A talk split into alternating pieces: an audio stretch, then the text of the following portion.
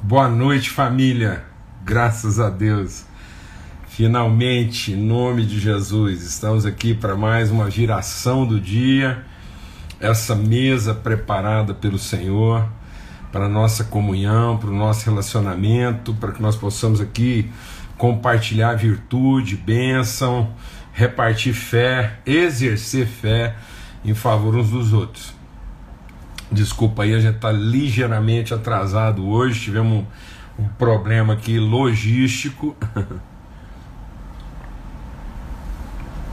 Mas graças a Deus corrigido a tempo, né, da gente estar aqui em mais um dia, mais uma viração do dia, esse tempo mesmo assim da gente se aquietar e sentarmos ao redor dessa mesa preparada e compartilharmos mesmo aquilo que Deus tem é, preparado para nós, amém? A gente está sempre é, meditando sobre isso, né? sobre discernir, entrar na dimensão do que, do que está preparado, amém? Em nome de Cristo Jesus. Olha, é muito bom, né? muitos testemunhos compartilhados uma semana mesmo assim de, de redenção e redenção mesmo assim na nossa vida. É isso aí, né, Sil? Uma semana mesmo assim de redenção, transformação no nosso entendimento. Quando a gente estava assim buscando de Deus mesmo assim, né, esse discernir esse conteúdo aí para essa semana foi bastante desafiador e não que as outras semanas não tenham sido, mas é, também eu, eu, sabia assim, né, no coração que a gente estaria tratando em tópicos assim de, de, de, de, de mais profundidade, né, naquilo que é o nosso entendimento, mas é isso mesmo. Cada vez mais a gente vai batendo na estaca aí até ela alcançar lugares mais profundos no nosso entendimento e no nosso no nosso coração, tá bom, amado? Então a gente é, com, estamos compartilhando aqui em cima lá do texto de João, no capítulo 3, Evangelho de João, no capítulo 3. Aliás, assim, a gente tem que ter esse olhar né, para o Evangelho de João. A gente já compartilhou aqui né, em, em, outras lives, lembra que a gente compartilhou aqui sobre essas, essas figuras né, do Evangelho, e o Evangelho de João fala da transcendência, fala exatamente né, daquilo que é a identidade, a natureza espiritual do homem todo. Né? Então, esse homem que é, que é todo, que é pleno. Né? E, e, e, o Evangelho de João ele se ocupa especialmente daquilo que é o caráter transcendente, o caráter espiritual. Né? Aquilo que é o, subjetivo absoluto. Né? Então a gente está insistindo nesse ponto aqui. Né? Quando a gente está falando de subjetivo, nós não estamos falando de um relativo, nós estamos falando do invisível absoluto. E muitas vezes a gente meditar, aprender, né? ganhar consciência, ganhar convicção sobre os aspectos invisíveis é muito desafiador. Porque o homem natural ele é guiado pelo que ele enxerga o que ele enxerga. O homem, o homem vai pelo que ele enxerga. Lembra que o processo da tentação inclui exatamente isso, né? A mulher enxergando que o fruto era agradável, né? E era era era era atraente. Então, aquilo que o homem enxerga acaba obstaculando aquilo que seria sua visão, seu discernimento, sua percepção. Mas a fé é exatamente a certeza das coisas que não se veem. Então as coisas que se enxergam, elas são corruptíveis, elas são temporárias. Né? Mas as coisas que não se enxergam, mas que se veem pela fé, elas são o absoluto permanente. Então esse vai ser sempre o nosso desafio, é isso que a gente está tratando aqui essa semana. Vamos ter uma palavra de oração? Pai, muito obrigado, obrigado Obrigado mesmo, Pai, porque a gente pode confirmar hoje, uma vez mais, esse encontro e superar os desafios, estarmos aqui juntos, assentados a essa mesa, e que seja o Teu Espírito, o Teu Espírito a ministrar nos nossos corações. Em nome de Cristo Jesus, o Senhor, Pai. Amém. A questão aqui do Nicodemos é exatamente essa. Né? O Nicodemos ele tem uma relação ele, ele, ele percebe, ele interpreta Jesus a partir daquilo que ele está enxergando. Então ele está dizendo: olha, a, a conclusão que eu chego a respeito de ti é que tu só pode ser alguém que está aí de bem com Deus, porque Deus, é, é, alguém, uma pessoa não faria as coisas que eu enxergo o Senhor fazendo, né, se, se Deus não estiver com ele. Então você vê que toda conclusão né, de, de Nicodemos, toda abordagem de Nicodemos, deixa Deus ministrar o nosso coração aqui, porque muitas vezes essa tem sido a experiência de muita gente. A gente está nesse limite de tudo aquilo que o nosso intuitivo pode nos apresentar. Então, ele está concluindo intuitivamente que Jesus é alguém muito perto de Deus, porque Deus está perto dele, e isso tudo por conta das coisas que ele está enxergando. E a primeira coisa que Jesus fala para ele, ele fala assim: ó, Nicodemos, ninguém pode ver, ninguém pode discernir, ninguém pode penetrar o invisível de Deus se ele não nascer de novo, não nascer da água, do espírito, se ele não tiver uma vivência espiritual. Não é uma experiência espiritualizada, mas é uma relação efetivamente espiritual com Deus. Então não pode ver Ver no sentido de penetrar, de comungar, de acessar, né, de, de ter parte em e não estar com. Amém? Então não há segredo em estar com um Deus que é onipresente. Mas o grande segredo é você comungar dos seus invisíveis, daquilo que naturalmente não se vê. E todo o propósito de Deus, todo o propósito de Deus, não está em fazer um homem companhia com. ah, vou usar aqui uma, uma, uma, uma, uma linguagem poética. O propósito de Deus não era fazer um homem companhia com, mas era fazer um homem companheiro em. Deus está fazendo um homem que vai comungar, vai estar em, vai, vai, vai partilhar a mesma natureza. Que é o que Pedro diz: as promessas são para que nós saibamos que nós temos participação, nós comungamos, nós não somos uma companhia. Amém, amado? Nós somos os companheiros. Então isso não é uma, isso não é um regimento, uma companhia. Não, isso é uma família, é uma relação. Glória a Deus. Então é todo que é nascido de Deus é assim. E por isso que a gente compartilhou então inicialmente o que? Regenerados no Espírito. Amém? Então é uma, é uma nova geração. Então nós não, não vamos ser espiritualmente, deixa Deus ministrar o seu coração, porque isso vai fazer toda a diferença na sua vida. Você não vai se tornar uma nova pessoa. Tudo que você vai experimentar como filho de Deus é uma expressão ainda mais materializada, mais ainda tangível no sentido de, de materializado, daquilo que nós já somos, como semente incorruptível no espírito. Então não tem volta, nós somos gerados de uma semente, essa é a nossa fé. Então esse esse essa certeza, essa fé de regeneração no espírito leva ao que? A uma renovação no entendimento. Ou seja, então isso tem que transformar a minha maneira de, de perceber e me relacionar com o todo. Então isso, isso faz com que eu tenha discernimento de todo.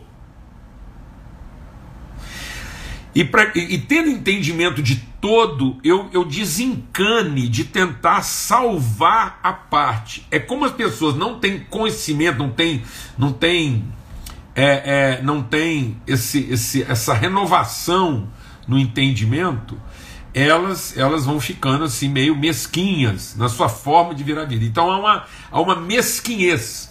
Então, às vezes, uma pessoa muito ambiciosa, gananciosa, ela é gananciosa e ela é ambiciosa porque ela é mesquinha na sua percepção. Amém? Quanto mais gananciosa, quanto mais possessiva, quanto mais controladora, mais mesquinha é a pessoa. Porque mais carente, mais insegura ela é. Quanto mais renovada né, no seu entendimento, quanto mais ela, ela, ela percebe né, a, a, a vida, mais, mais livre ela é. Porque aí nós falamos então do que? Da regeneração no espírito, na renovação do entendimento e na redenção na história. Aí eu passo a viver uma história de redenção. Aí as partes que eu considerava as partes negativas, elas são redimidas no todo da minha história. E aí eu não sou mais escravo nem das minhas próprias lembranças. Então, quem quiser, deixa Deus ministrar o nosso coração. Quem quiser trazer lembrança de alguma coisa que me escraviza, eu trago à memória o que me dá esperança. Então, essa memória redimida, essa memória rendida no sentido de libertada, eu agora tenho uma memória, uma, uma, um entendimento, uma compreensão de, de natureza né, e de relação de plena. Então a minha, a minha liberdade ela não é concedida por alguém. Ela é uma liberdade no sentido absoluto do ser que eu me torno. Porque eu estou inserido na história, na a história, a história do Cordeiro, a, a história de Deus. Então não é minha própria história, não, é a parte da história de Cristo que a minha vida conta. Muito forte isso. Muito forte. Glória a Deus, amados. Em nome de Cristo Jesus. Muita alegria, sim. Porque aí o meu, a minha condição não é uma, uma não é uma libertação circunstancial, não é uma, uma liberdade contingente, né? não, é, não é ambiente, não é consequente não, é a liberdade, é a própria liberdade de Deus. Deus é, um, é o ser absolutamente livre. Por que, que Deus é absolutamente livre? Porque Ele é absolutamente Senhor da história. A história só é a história que Deus conta.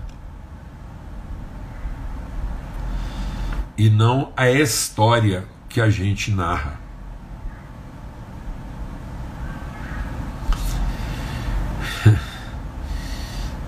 Minha vida,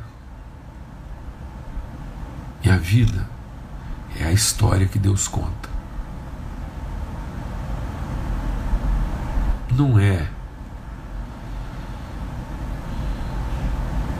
a história que as pessoas narram.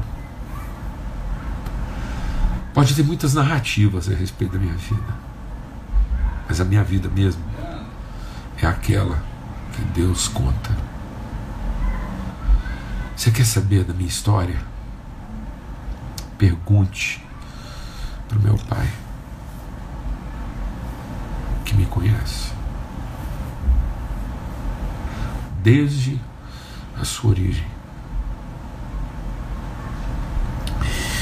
Meu pai conhece minha história desde a sua origem até o seu final. Se você quiser saber da minha história, pergunte ao meu pai, porque ele vai contar a história de um filho. Não é a narrativa de mais ninguém. Algumas narrativas vão coincidir com a história que Deus conta. Mas infelizmente outras narrativas talvez nem tanto. Mas o que acaba valendo no fim É a história que Deus nos conta. É que está escrita no livro do Cordeiro. Livre, absolutamente livre. Ninguém, qualquer um tem o poder de se opor. Mas ninguém tem o poder de resistir à nossa história. Ela será contada até o fim até o seu último capítulo. Talvez os meus opressores, quando forem narrar a história deles, eles vão falar do tempo que me perseguiram, me oprimiram, me escravizaram. Mas aí a história deles termina na narrativa deles. E a nossa história continua. Os teus opressores, se alguém perguntar para o diabo a respeito de você, ele tem uma narrativa. Só que a narrativa dele termina quando termina o tempo dele. E aí a nossa narrativa continua até a glória revelada em Cristo Jesus. Amém. Foi para a liberdade que Cristo libertou para sermos verdadeiramente livres. E aí hoje a gente vai falar sobre revelação. Então, regeneração, renovação, redenção e agora vamos falar sobre revelação. E o que é revelação? É a revelação, é o discernimento daquilo que é a nossa vocação. Então nós somos regenerados no espírito, renovados no entendimento, redimidos na história e revelados na vocação. E o que é a vocação? É o nome. É o nome pelo qual Deus nos chama. Então, no texto aqui, quando João está falando dessas coisas, e ele está falando assim: olha, aquele que é nascido, é guiado, é conduzido. Então, é, Deus é espírito, então não tem jeito de conhecer a Deus se não for em espírito. Deus procura aqueles que o conhecem, se relacionam em espírito, em verdade. Ele diz: o que é nascido da carne é carne, mas o que é nascido do espírito é espírito. Então nós nascemos de uma semente, de um sêmen, de um DNA, de uma palavra espiritual destinada de Deus a nós. E aí a gente vai aqui para o capítulo 10, aqui do Evangelho de João. E ele, ele então, Jesus vai falar sobre isso, sobre essa relação, e ele falando sobre o bom pastor, e ele, ele diz assim: ó, é, por isso o porteiro abre as portas, as ovelhas ouvem a sua voz. Ouve a voz de quem? Do pastor. E ele as chama a cada uma delas pelo seu próprio nome. Amém. Então, o apóstolo Paulo, também falando sobre isso, ele diz: Eu oro para que sejam iluminados os olhos do vosso entendimento, que vocês recebam espírito de sabedoria e de revelação para que vocês possam discernir, conhecer as riquezas da vossa vocação em Cristo Jesus. Então, além de Deus nos regenerar, além de Deus renovar nosso entendimento, além de Deus é, é, redimir a nossa história, porque ele, ele vai contar essa história no sentido eterno, ele também ele nos revela o nome que ele nos deu. Então é, é como o, o salmista, Davi disse: quando o Senhor me formou, o Senhor me deu um nome. O Senhor me deu um nome, quando eu nem forma tinha ainda. Essa revelação que muitos cristãos precisam encontrar. E muitas vezes nós não estamos nos dedicando a encontrar. A gente já falou disso aqui uma vez e hoje eu quero insistir nisso. O que, que é esse nome? É um nome vocacional. É a parte que a gente cumpre no todo. Então hoje a gente está confundindo, tem muita gente confundindo a sua individualidade com a sua pessoalidade. Então, a individualidade é um apelido, é uma é um, é um, é um, é um, é um codinome, é um, é um, é um, é um desvio, né? é, é, uma, é uma. Como é que a gente chama isso? É uma. É, agora fugiu a palavra, né? Quando alguém vai lá e, e dá um apelido ruim, né? pejorativo para alguém. Então muitas vezes as pessoas estão apelidadas da sua individualidade, estão é, é, é, apelidadas daquilo que, que ela, ela totalizou da sua parte, da forma como ela se comportou tentando salvar a si próprias.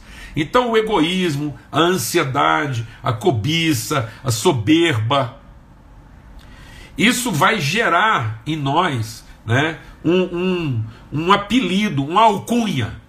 Lembrei o nome. Um alcunha. É, é, é aquele nome de guerra. É isso mesmo. Né? Então, é, muitas vezes, na, na, na marginalidade, na marginalidade, as pessoas, quando são deterioradas, quando são corrompidas na sua, na sua pessoalidade, na sua identidade, elas ganham isso mesmo: rótulos, alcunhas, nomes de guerra. Então são apelidos assim que muitas vezes retratam o seu pior, mas não traduzem a eternidade da sua vocação. Então a falta de consciência dessa pessoalidade faz com que muitas pessoas estejam é, em crise com a sua própria identidade. Então por que, que muitas vezes eu estou em crise com a minha identidade? Porque eu nunca me dediquei a conhecer de fato qual é a minha parte na composição do todo. E por que, que eu não me dediquei a conhecer minha parte na composição do todo? Porque eu fiquei o tempo todo ocupado em salvar a mim mesmo. Então muitas vezes eu, eu, eu me apelidei de algumas coisas. Eu, eu dei nome para minha carência. Eu dei nome para minha insegurança. Eu dei nome para os meus medos. Eu rotulei meus medos muitas vezes de nomes aceitáveis e, e acaba que eu me identifiquei com eles. Então muitas vezes eu estou, eu estou identificado com os meus medos. Eu estou identificado com a minha timidez. Eu estou identificado com a minha vergonha. Eu estou identificado com a minha culpa e dei nomes para isso. E muitas vezes eu estou tentando compensar isso, às vezes até em atividades ditas religiosas. Então muitas vezes você está ali dentro de um ambiente religioso e você não está construindo a consciência do todo. Você está dentro de um ambiente religioso como um punhado de outros apelidados, alcunhados, né, estigmatizados, rotulados, tentando salvar a parte. O Paulo diz o seguinte: nós somos um só corpo. E apesar de sermos um só corpo, nós somos muitos membros. E cada um cumpre a sua parte. Então, o que, que eu preciso buscar de Deus? Uma vez que eu entendo que agora nós somos um espírito, eu, nós já somos, que eu não estou aqui para compensar coisa alguma, que eu não estou aqui para recuperar um tempo perdido, que eu não estou aqui para ser restituído no que me foi roubado. Que conversa! Que conversa, restituir o que me foi roubado. Não, amado, nós estamos aqui para encontrar o plano, o projeto, o desígnio, o nome original que Deus nos deu e cumprir isso. Saber ouvir o nome pelo qual Deus nos chama, ter essa intimidade com Ele, de modo que em qualquer ambiente que você chegar, Qualquer ambiente que você chegar, você imediatamente sabe qual é a parte, qual, qual é a melodia, qual é o poema que você declama, qual é a melodia que você canta, qual é a mensagem que você entrega, qual é a virtude que você oferece. Na composição da vida, na composição desse todo, vocês têm, você tem cada dia mais autoridade, cada dia mais consistência, cada dia mais segurança, cada dia mais, mais identificação com aquilo que é a sua parte. E aí, com toda a liberdade que vem do Espírito Santo de Deus, você cumpre isso, você se entrega. E é com tanta autoridade que as pessoas podem te resistir, mas não podem te impedir. Glória a Deus. Você não precisa nem de ouvir a música, porque você incorpora a melodia. Você não precisa nem esperar pelo reconhecimento, pelo aplauso, porque você incorpora a glória do acontecimento. Isso está isso tá intrínseco em você. Não é apoteótico, é profético. Você não está esperando uma apoteose. Não. Você está contando exclusivamente com a certeza, você conta exclusivamente com a esperança que move o seu coração. A certeza de que esse é o seu nome. Esse é o lugar que você ocupa. E ele não tem significância pelo seu tamanho, ele não tem significância porque ele é impressionante, ele não tem é, relevância porque o mundo parou para escutar você. Não, ele é relevante, ele, ele, é, ele é maravilhoso, ele é glorioso porque nada estará completo sem que você cumpra a sua parte. É o Pai que te fez. Pai que te fez para aquela hora, para aquele lugar, que está à espera de que o seu filho entre. Coisa maravilhosa, meus irmãos. Isso, isso é revelador. Então, assim, o, o que, o que nos anima, o que nos consola, o que nos encoraja não é a circunstância, não é o, não é o advento. O que nos consola, o que nos anima, o que nos encoraja é a alegria do coração do pai em saber que o seu filho está ali pronto a cumprir a sua parte e a responder, a ser responsivo, a assumir a responsabilidade responsabilidade com a qual ele foi nomeado, com a qual ele foi designado desde o princípio. É como se toda a criação estivesse gemendo e aguardando pela chegada desse filho. É isso. Então a minha oração aqui hoje é que sejam iluminados os olhos do nosso entendimento. E você me pergunta assim, mas como? Como? Não tem outro jeito. É, uma, é, uma, é um exercício, é uma vivência, é uma entrega, é uma dedicação, é um, é um risco. É o risco de quem agora finalmente é livre. É livre. É o risco de quem finalmente agora está renovado no seu entendimento. E é o risco de quem tem a certeza que foi regenerado, foi gerado pelo Espírito de Deus. Talvez muitas pessoas vão pensar que é a sua morte, mas é a sua vida. É a sua vida, é a sua entrega é a sua parte no todo. Então, em nome de Cristo Jesus, eu queria concluir, eu não posso terminar aqui hoje sem, sem compartilhar o que muitas pessoas estão substituindo uma relação funcional por uma funcionalidade individual. Vou repetir.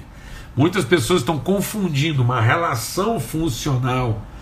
O que é uma relação funcional? Uma relação onde todos cumprem a sua parte. Estão substituindo isso por uma funcionalidade individual, como se bastasse que cada um estivesse fazendo a sua parte. Não, Deus não quer que cada um faça a sua parte. Deus quer um todo, onde cada parte cumpre o seu propósito todo e não com que cada parte se satisfaça em fazer a sua parte. Não se satisfaça em fazer a sua parte, mas busque encontrar a sua parte no todo. para que a consciência de todos signifique o seu exercício de parte. Amém. Em nome de Cristo Jesus, o Senhor. Vamos ter uma palavra de oração, agradecer a Deus por esse momento. Amanhã, se Deus quiser, às 18 horas, a gente está aqui para compartilhar né, é, o último ponto aí desse, dessa obra e ministério do Espírito Santo de Deus na nossa vida, que é para todos os seus filhos. Tá bom? Em nome de Cristo Jesus, amanhã, se Deus quiser, às 18 horas nós estamos aqui de volta para compartilhar, para repartir, para ministrar. Pai, muito obrigado mesmo por esse tempo, obrigado pelo teu amor, obrigado pela, pela condução do teu Espírito Santo na nossa vida e obrigado pela revelação. Que o Espírito do Senhor nos dê espírito de sabedoria e de plena revelação para conhecimento das riquezas do Senhor depositadas na nossa vida para cumprimento da nossa vocação. Que seja revelado a cada um dos seus filhos a riqueza da nossa vocação, para que cada um, discernindo todo, possa, ó Deus, cumprir o seu desígnio de parte. No nome de Cristo Jesus, o Senhor, que o amor de Deus, o Pai, que a graça bendita do seu Filho e que a comunhão, a revelação do Espírito Santo de Deus seja sobre todos, hoje e sempre, em todo lugar. Amém? Até amanhã, se Deus quiser, fique em paz.